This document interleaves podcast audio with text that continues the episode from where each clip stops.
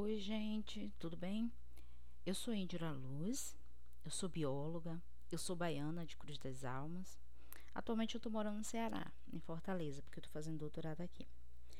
Bem, mas eu sou portadora de linfangioleumioma,tose, que é uma doença rara, que é conhecida como LAM. E aí eu estou fazendo agora, comecei a fazer o podcast, esse é o primeiro, para falar sobre essa doença rara. Tá? Estou dando continuidade a um projeto que iniciou com o, o o canal com vídeo, né, no YouTube, que é Indira Luz. Para quem não conhece, eu convido a se inscreverem, procurar lá no YouTube, Indira Luz, e se inscreverem. Então, a ideia do podcast também é expandir, né, é, a linfangioliomatose, a LAM, por todos os caminhos que eu puder, né, da mídia, né, das redes sociais. Tá? Então, podcast é para quem não tem muita paciência de é, assistir os vídeos, então que escute o podcast. Então, seguindo o mesmo padrão dos vídeos, né?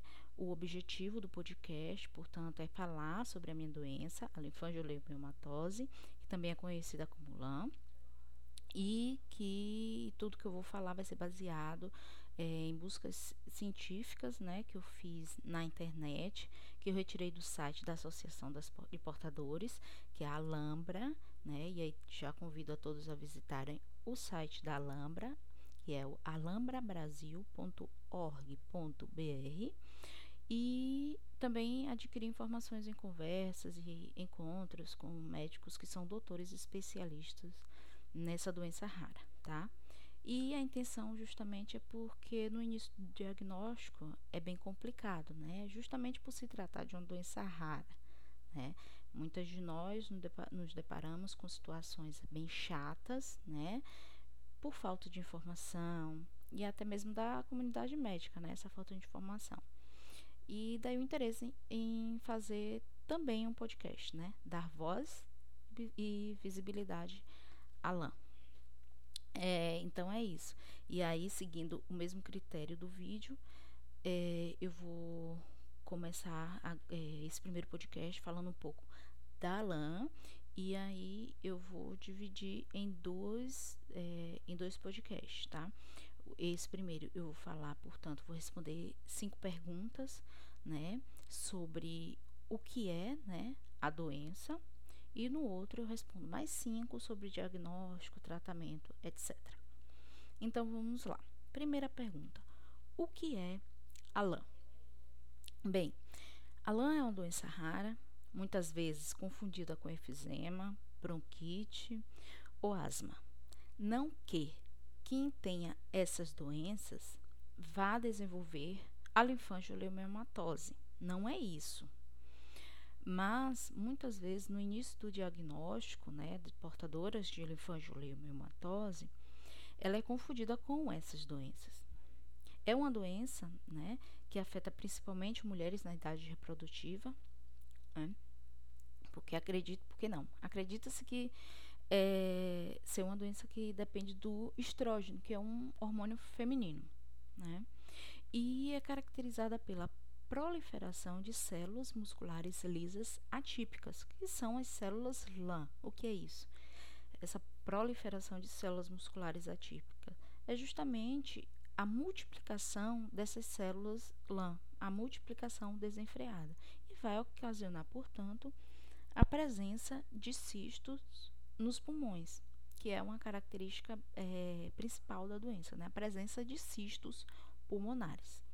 Outros órgãos, né, especialmente os rins e até os linfonodos, né, é, também podem ser acometidos pela, do, pela doença. A exemplo de angiomiolipomas, que são tumores benignos, é, compostos principalmente de gorduras e outros tecidos, que são encontrados nos rins. Né? E eles, os angiomiolipomas podem ser encontrados em até 50% dos pacientes com LAM. É, a LAM ela é uma doença com evolução variável, ou seja, alguns pacientes podem permanecer estáveis, como é meu caso, que além de estável eu sou assintomática, enquanto outros pacientes podem apresentar uma piora progressiva dos sintomas e da função pulmonar. Portanto, a linfangioleumioma,tose pode ser uma doença progressiva e degenerativa. E há dois tipos de lã. A lã esporádica, a qual eu pertenço, que ela não é hereditária, ou seja, não passa de pais para filhos, e a lã associada a uma doença, uma outra doença, que é a lã associada à esclerose tuberosa. Essa, ela é hereditária, né? E, eventualmente, ela pode atingir é, algum indivíduo do sexo masculino. É, a lã, é, ela é também considerada uma neoplasia de baixo grau. A partir daí eu passo, portanto, para a segunda pergunta. Então isso quer dizer que a lã é um câncer? Não. A lã não é um câncer, tá? É uma neoplasia de baixo grau. Tudo bem que todo câncer é uma neoplasia, mas nem toda neoplasia é um câncer. Por isso que a lã é uma neoplasia de baixo grau e não é um câncer, tá? Terceira pergunta, né, que é, é bem curiosa e muitas pessoas me fazem. A lã é uma doença autoimune?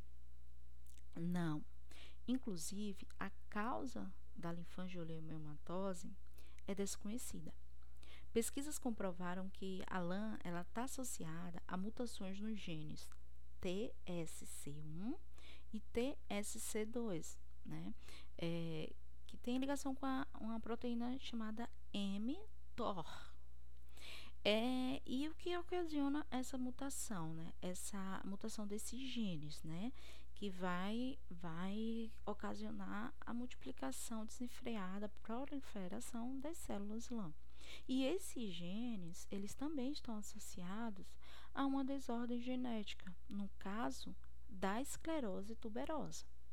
Mas a causa da lã, ela é desconhecida, tá? O que causa essa essa desordem genética, ela é desconhecida. A quarta pergunta: O que é pneumotórax e quilotórax? Bem, pneumotórax é quando o ar do pulmão ele escoa, ou seja, ele sai para o espaço entre os pulmões e a parede torácica. Essa parede é a pleura, tá? Então, esse ar fica nessa região. E aí, esse pneumotórax ele pode ser causado por procedimentos médicos, né? Ou uma doença pulmonar, como a lã. E os principais sintomas do pneumotórax são dores fortes no peito e falta de ar, né? O quilotórax, né, é o acúmulo de linfa nesse espaço pleural, né?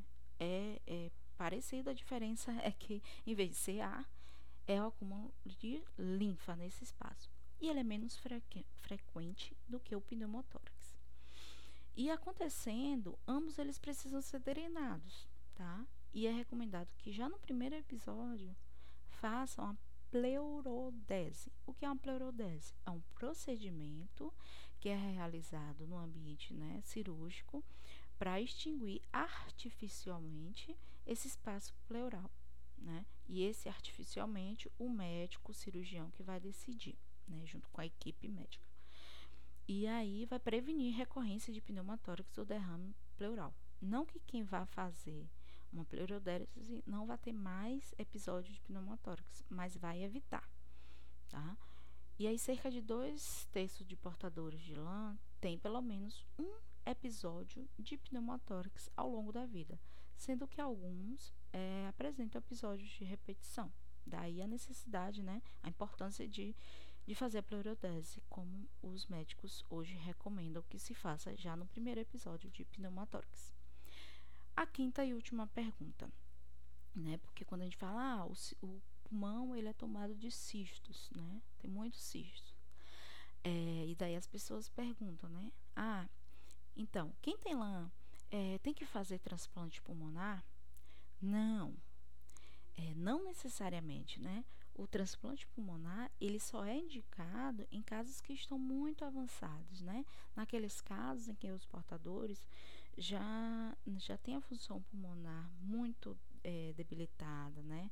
A doença já, já teve uma progressão muito grande e aí já realmente é, os pulmões já não funcionam mais é, perfeitamente, já, já, não, já não consegue mais viver, né? É, é, o pulmão já não consegue viver, não. Já, o pulmão já não consegue funcionar, né? Sozinho também. Então precisa, portanto, de uma transplante pulmonar. Mas aí o médico precisa conversar com esse paciente. Esse paciente ele vai aceitar ou não e aceitando, portanto, vai passar por todo um procedimento para então entrar na fila de transplante, tá? Bem, então, o primeiro podcast foi isso, gente. Eu espero ter passado um pouco de informação sobre o que é, né, a lã e algumas informações a respeito da doença.